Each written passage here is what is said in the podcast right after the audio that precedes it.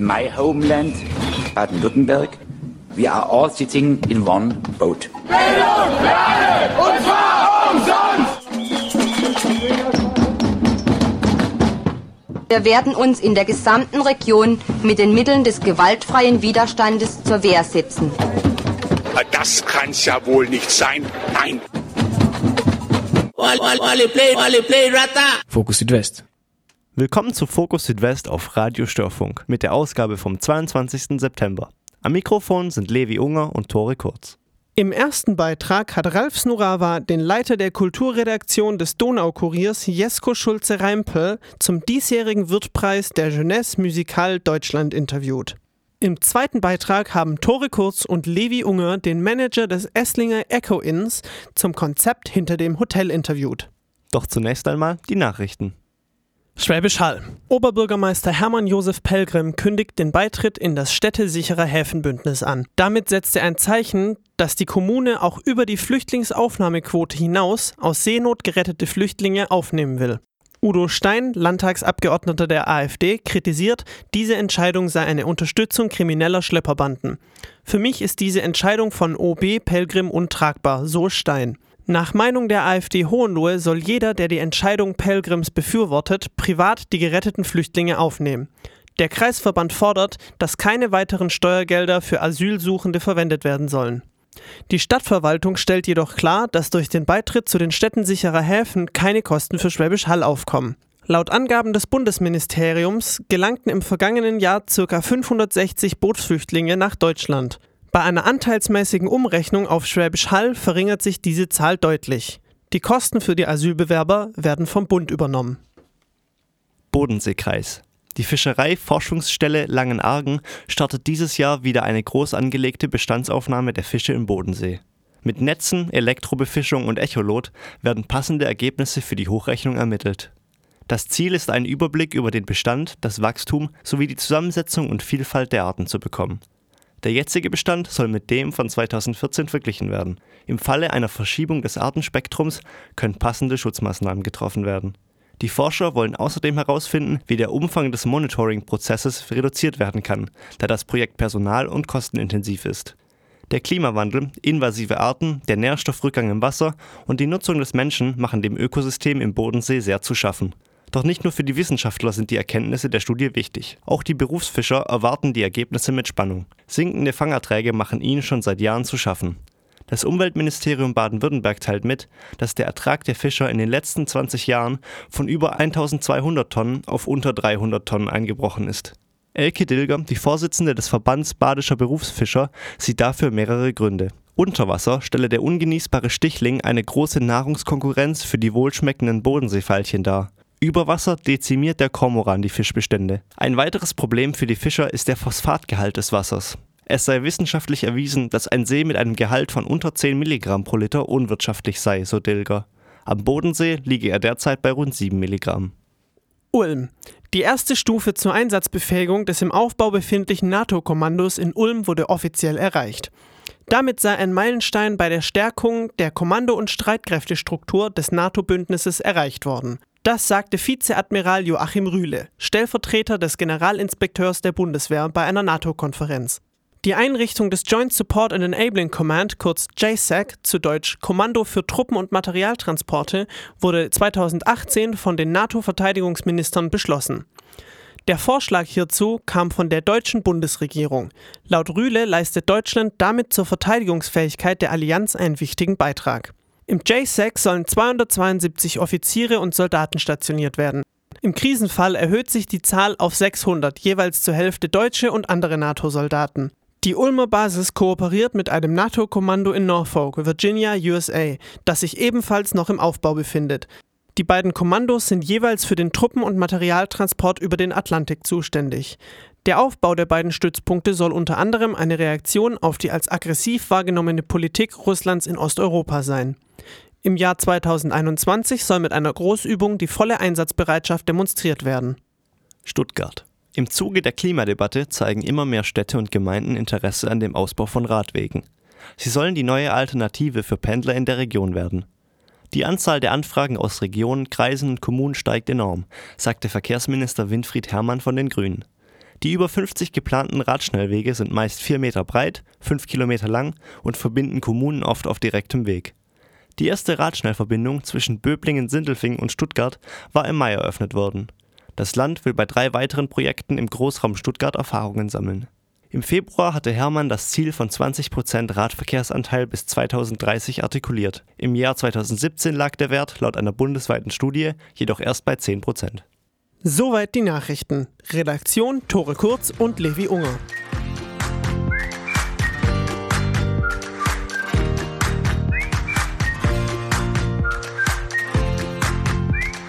Nach etwas Musik geht es weiter mit einem Beitrag über die Verleihung des Wirtpreises der Jeunesse Musicals Deutschland.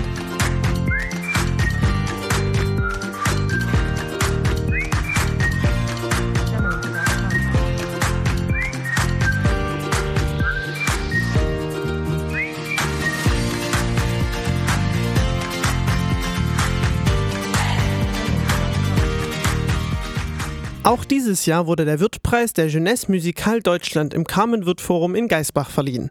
Die Gewinnerin Patricia Kopaczynskaja bekam den Preis von Reinhold Wirth und Johannes Freier, dem Präsidenten der Jeunesse Musicale, verliehen. Die Violinspielerin sei für ihr Publikum stets ein Wegweiser und Türöffner ins Innere der Musik, hatte die Jury argumentiert.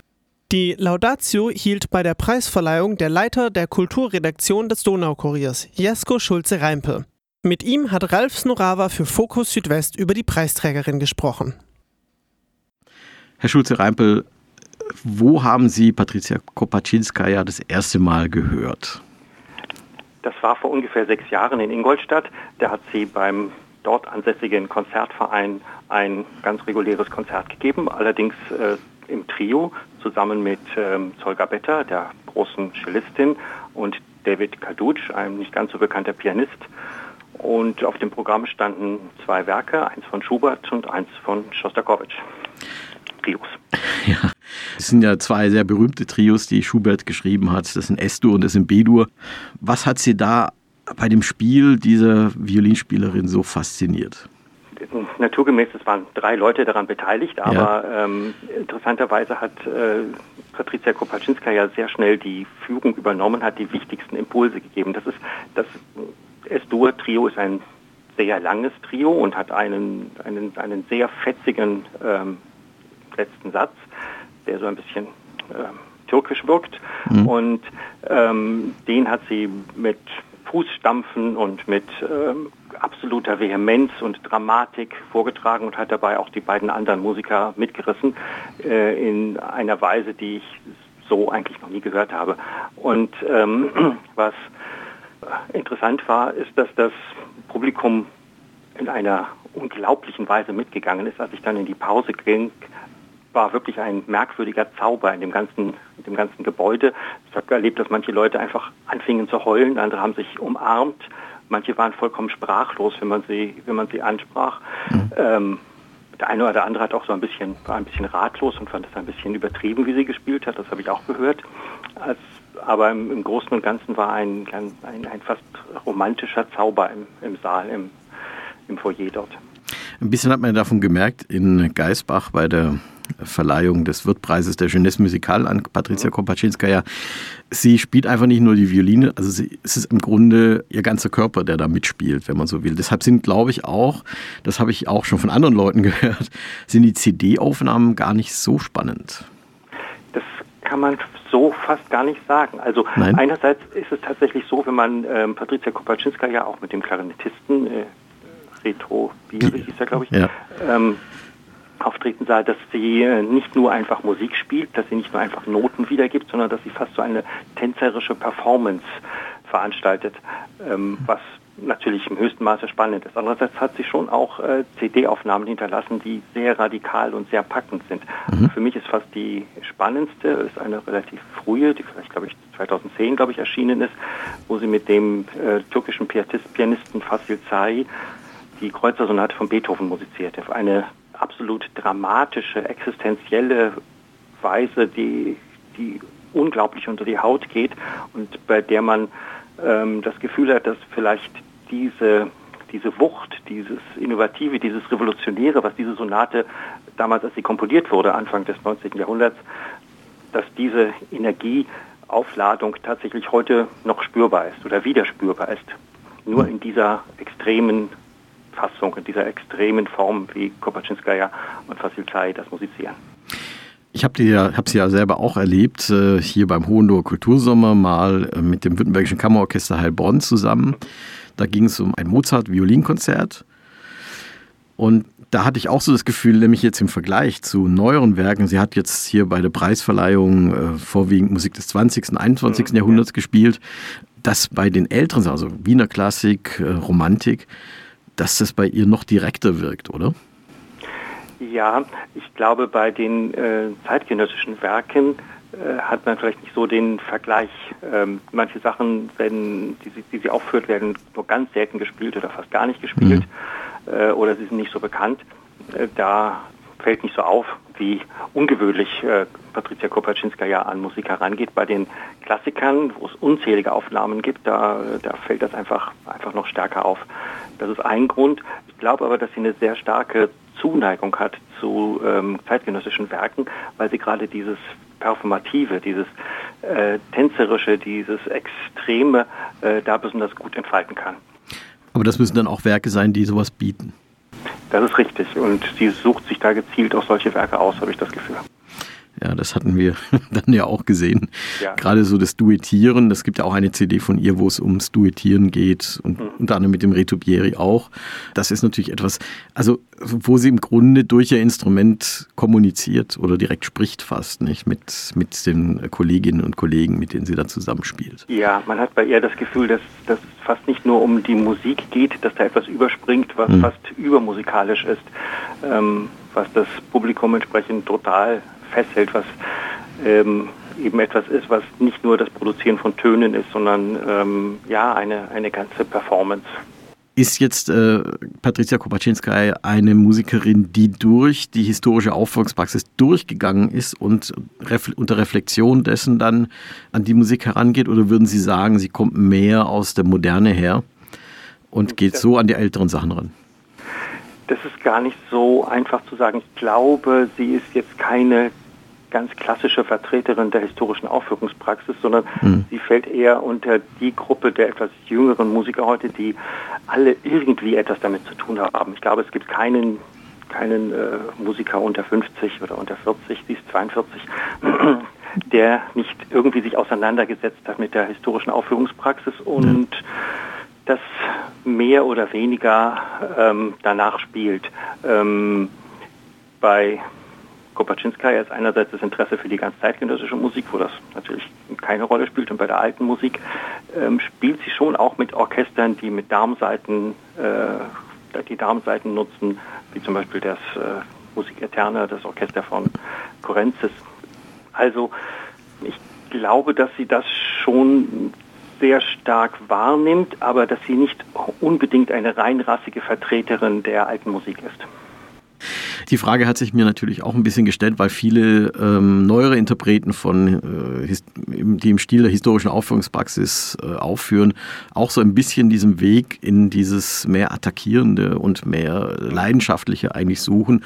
Wenn früher hatte man ja äh, fast eine, fast schon ein bisschen eine Distanz dann zu der alten Musik. Ne? Ja, das stimmt da, da ist bestimmt ein Zusammenhang, wenn man jetzt äh, sieht, wie zum Beispiel, ich glaube, mit denen hat sie auch zusammengespielt, äh, Il Giardino Armonico und Giovanni Antonini, mhm. ähm, die wirklich mit, mit, mit enormer Dramatik spielen. Da habe ich aber manchmal das Gefühl, dass, dass die, wenn man es rein historisch sieht, über das Ziel hinausschießen, dass sie vielleicht intensiver, radikaler und revolutionärer spielen, als man das tatsächlich im 18. Jahrhundert getan hat oder 17. Jahrhundert. Ähm, aber ich glaube, dadurch, dass sie so extrem spielen, so existenziell, überträgt sich die, die Frische und die Wucht und die Energie dieser Musik viel besser, als wenn das jetzt meinetwegen äh, Karajan mit den Berliner Philharmonikern mhm. auf, mit einem ganz modernen Orchester spielt ist das, was Patricia Kopaczynska ja auszeichnet, was wir jetzt so ein bisschen skizziert haben, ist das auch etwas, Sie haben es vorher schon mal angedeutet, was ihr leicht sozusagen ins Gegenteil ausgelegt werden kann? Also, dass man sagt, das ist übertrieben. Da gibt es sicherlich Leute, die das vielleicht auch ein bisschen kritisch sehen, dass sie äh, so extrem und so übertrieben spielt. Vielleicht ist das ein bisschen, ein bisschen Geschmackssache. Ich bin der Meinung, dass man tatsächlich diese Musik besser rüberbringt, wenn man wenn man ähm, etwas radikaler vorgeht. Ich glaube, wir leben heute in einer Zeit der äh, Übersättigung mit Musik, wo man mhm. in den Fahrstuhl geht, da kommt schon Musik, wenn man in die, ins Hotelfoyer, wenn man manchmal in den Supermarkt tritt, dann wird man auch berieselt. Wenn man ins Auto steigt, dann schaltet man das Radio an und äh, bekommt ja, Musik, die irgendwie stimmungsaufhellend ist oder sowas. Und das, das ist wie eine Umwelt, Umweltverschmutzung. Das verdirbt ja. einem eigentlich den Zugang zur Musik. Und ähm, ich glaube, Leute wie Patricia Kopaczynska ja bringen, haben die Fähigkeit, die ähm, Kraft der Musik, die Energiegeladenheit, das Radikale dieser Musik ähm, deutlich zu machen, gerade für Leute, die vielleicht schon ein bisschen abgebrüht sind, die ein bisschen abgestumpft sind ähm, durch dieses durch die Dauerberieselung, der wir heute kaum noch entgehen können. Ich sage dann gerne immer so eine Klangtapete, die man ständig hat.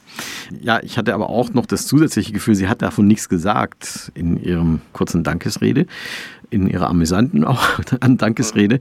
Aber im Grunde ist sie eigentlich auch eine ideale Interpretin, wenn ich es mir so betrachte, um neue Hörerinnen und Hörer für die klassische Musik zu gewinnen, oder? Absolut. Das Interessante ist ja, dass sie einen Preis bekommen hat, eine Institution, die sich sehr stark der Jugendarbeit widmet, Jeunesse Musicale, ähm, aber selber eigentlich äh, in, in, dem Bereich gar nicht so aktiv ist. Es kommt vielleicht noch. kommt vielleicht noch. Eigentlich ein bisschen verwunderlich, aber äh, sie müsste ganz sicher das Talent haben, äh, Klassikhörer oder Leute, die vielleicht sich für Klassik noch nicht so interessieren, die zu mobilisieren, ähm, vielleicht doch mal in so ein Konzert zu gehen. Wir haben es Ihren Worten am Dienstagabend vergangene Woche entnommen, dass äh, ähm, Sie es zu Recht finden, dass dieser Preis an Patricia Kopaczynskaja verliehen wurde. Im Vergleich zu den Musikerinnen und Musikern und Komponisten auch, die schon vorher ausgezeichnet wurden, ist es eine Interpretin jetzt, die mehr heraussticht? Oder ist es mehr eine Interpretin, die, ich sag mal, in, in diese Reihung, die es da gibt, äh, hineinpasst? Ähm, ich glaube, im letzten Jahr wurde der Preis an das Stegreif-Orchester ähm, vergeben. Ja. Ähm, das ist ja auch eine, eine Gruppe, die vielleicht jetzt nicht so im Zentrum des Mainstreams liegt. Ich glaube, dass Patricia Kopaczynska ja auch nicht so sehr eine Mainstream-Musikerin ist. Andererseits ist sie inzwischen unheimlich anerkannt und unglaublich erfolgreich. Das zeigt allein die Tatsache, dass der frisch angetretene Dirigent äh, äh Petrenko ähm, bei den Berliner Philharmonikern sie ausgewählt hat für seine ersten Konzerte. Er mhm. ist äh, auf Tournee gegangen, hat in Luzern gespielt, in, natürlich in der Berliner Philharmonie und auch bei den Salzburger Festspielen. Das Schönberg-Berlin-Konzert ist für ihn offenbar eine Solistin erster Wahl und wenn eine Musikerin derart häufig mit den Berliner Philharmonikern auftritt, ist das schon eine, eine Auszeichnung. Also äh, Patricia Kopaczynskaja ist eine ungewöhnliche Musikerin, eine Musikerin, die ein bisschen quer liegt zum Mainstream und gleichzeitig eine, die auch dort äh, inzwischen angekommen ist und äh, regelmäßig mit den Top-Orchestern der Welt auftritt. Ähm, wenn man es jetzt vergleicht mit den Preisträgern der letzten Jahre, ich habe jetzt nicht in Erinnerung, wer und da war so Christian Tetzlaff, Lars Vogt, ähm, ja. Sol Gabetta haben wir schon auch genannt. Unter anderem Gustavo, Gustavo Dudamel hat es auch mal bekommen, 2008, genau, ist schon eine ganze Weile her. Ja. ja, das sind in der Regel schon äh, Persönlichkeiten, die etwas näher am Mainstream liegen als Patricia Kopaczynskaja. Aber wie gesagt, sie ist inzwischen absolut äh, anerkannt und ist meiner Ansicht nach eine, eine Künstlerin sicher auf dem Niveau von Anne-Sophie Mutter, auch wenn ganz anders. Soweit Jesko Schulze-Reimpel zu Patricia Kopaczynskaja.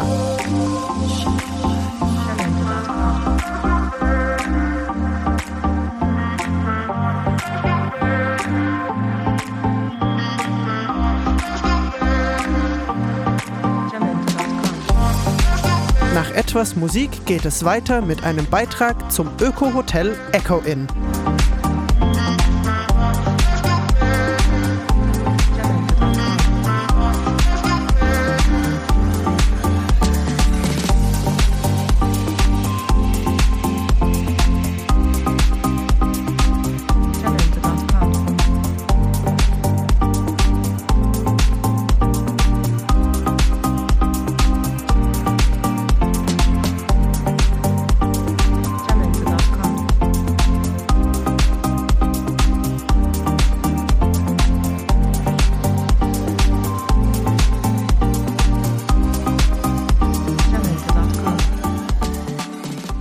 Seit 2009 wird in Esslingen das Plus-Energie-Hotel Eco in betrieben. Mit hauseigenem Wasserrad sowie einer regionalen und biologischen Speisekarte hält dieses Hotel den Rekord für den kleinsten ökologischen Fußabdruck pro Übernachtung.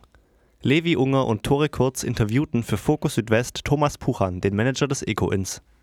Was ist denn ein Plus-Energie-Hotel? Ja, ein Plus-Energie-Hotel ist ein Hotel, das äh, mehr Energie erzeugt, als es äh, braucht. Ist bei uns der Fall. Wir erzeugen mit einem historischen Wasserrad und einer modernen Turbine äh, circa das Dreifache unseres Verbrauchs. Das heißt, wir speisen kräftig ein und sind damit ein Energie-Plus-Hotel.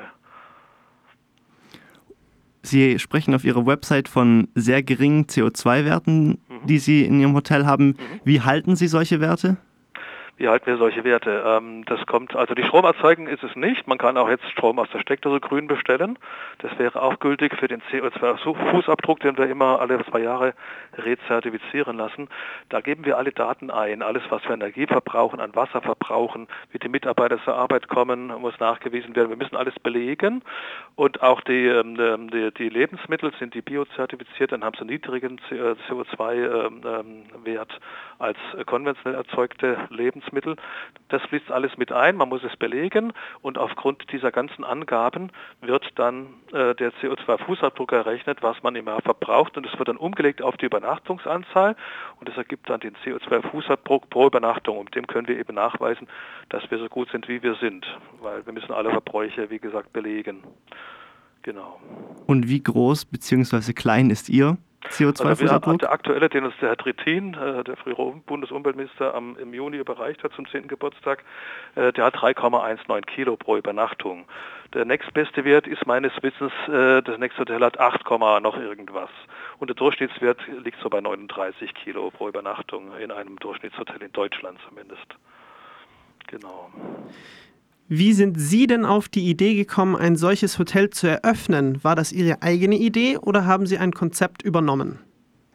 Äh, es ist so, ich bin angestellter Hotelmanager und mein im Februar leider überraschend verstorbener Chef, der Herr Dold, von der GJB, das ist ein gemeinnütziger Verein mit Sitz in Stuttgart, der sich darum sorgt, dass äh, Menschen mit Handicap Beschäftigung finden. Er hatte damals, ähm, ja, äh, ist, an, ist angefragt worden, ob er nicht so ein Haus äh, hier erwerben will, ein historisches Haus, darin Hotel reinbauen. Er ist angesprochen worden und äh, von der Stadt Esslingen. Das Ganze war auf Erbpachtbasis und man ist sich dann einig geworden, ein Hotel äh, in dem auch Menschen mit Handicap äh, ihren, ihren Job finden. Und man hat eben diese Voraussetzung gefunden. Der Rainer Doll sagte, Mensch, das können wir doch alles nutzen mit KfW-Krediten und so weiter. Wir haben die Wasserrechte, weil es hier früher eine Mühle war, das Gebäude jahrhundertelang. Und weil man die Wasserrechte hatte, konnte man das Wasser auch nutzen. Das historische Mühlrad war schon da. Das hat man umgestellt auf Stromerzeugung. Äh, Turbine wurde eine, eine neue eingebaut. Ja, und so ging es dann los. Und so hat man, das war im Prinzip schon äh, die DNA des Hotels in Sachen äh, Nachhaltigkeit.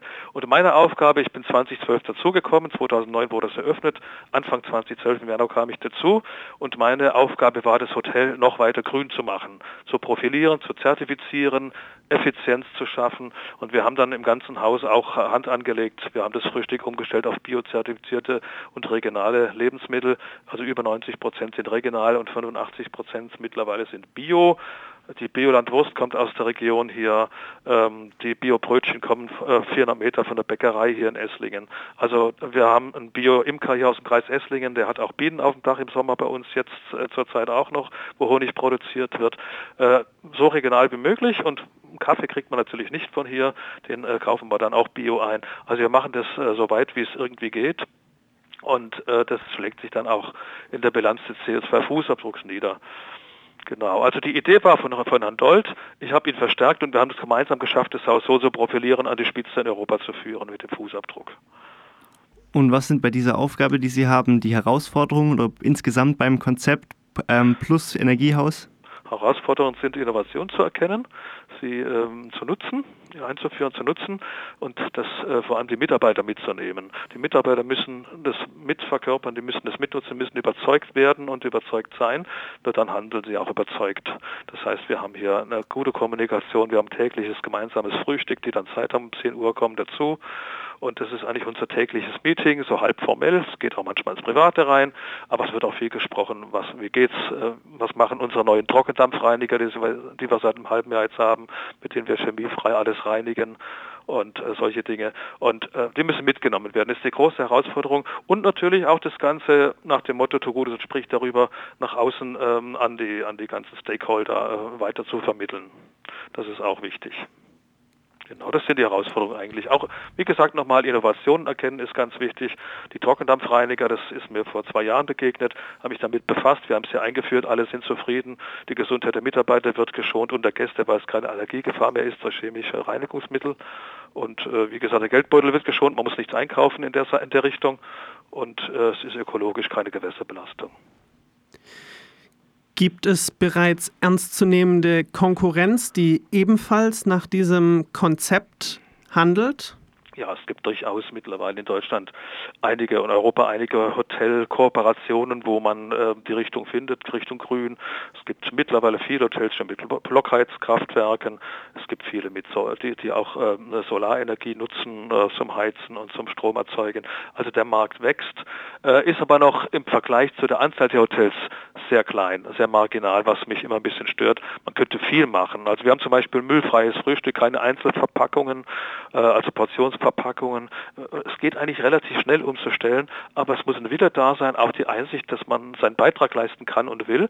Und was das Schöne daran ist, es kommt hervorragend bei Gästen an. Ja? Die Gäste gutieren das einfach, wenn sie das sehen. Es passt in die Zeit und deswegen äh, wollen wir auch Vorbild sein. Wir haben nichts dagegen, wenn andere äh, uns einholen oder dabei sind, aber müssen sich natürlich anstrengen, aber wir wollen da andere auch äh, motivieren. Und wir wollen gar nicht allein bleiben. Sie sehen also eine große Zukunft im nachhaltigen Tourismus? Unbedingt, es geht ja kein Weg dran vorbei. Wenn wir so weitermachen wie bisher in der Wirtschaft generell, dann ähm, ja, Halleluja, ne? arme Erde. Also es ist möglich, man muss sich anstrengen, es ist ja gerade hochpolitisch auch, aber ich finde, man kann nicht nur die Politiker machen lassen, die brauchen immer ein bisschen länger, sondern man kann eben auch äh, ein Beispiel geben, wie es geht und äh, das ist ein, eigentlich relativ einfach nachzumachen und es gibt in jedem Wirtschaftszweig gibt's Vorreiter, die zeigen, es funktioniert und man kann damit Geld verdienen, man kann überleben damit, man kann wirtschaften und wir, äh, ich sage immer auf meinen ähm, ja, Referaten, die ich auch halte, so nebenher bei Veranstaltungen, ähm, das Schöne ist, wir haben eine Klientel, die geht nur in solche Hotels. Also es sind ungefähr 15 bis 20 Prozent unserer Hotelgäste, die kommen deswegen zu uns. Ja, Die hätten wir sonst nicht. Und äh, insofern ist es auch wirtschaftlich interessant, weil wir so Zusatzklientel haben, die sonst nicht da wäre. Sonst würde man mehr vom allgemeinen Markt leben. Und im Tagungsbereich sind es über 30 Prozent der Firmen und Institutionen, die bei uns gezielt buchen, wegen dieser grünen, ähm, mit dem grünen Hintergrund. Soweit Thomas Puchan zum Esslinger Hotel Echo Inn.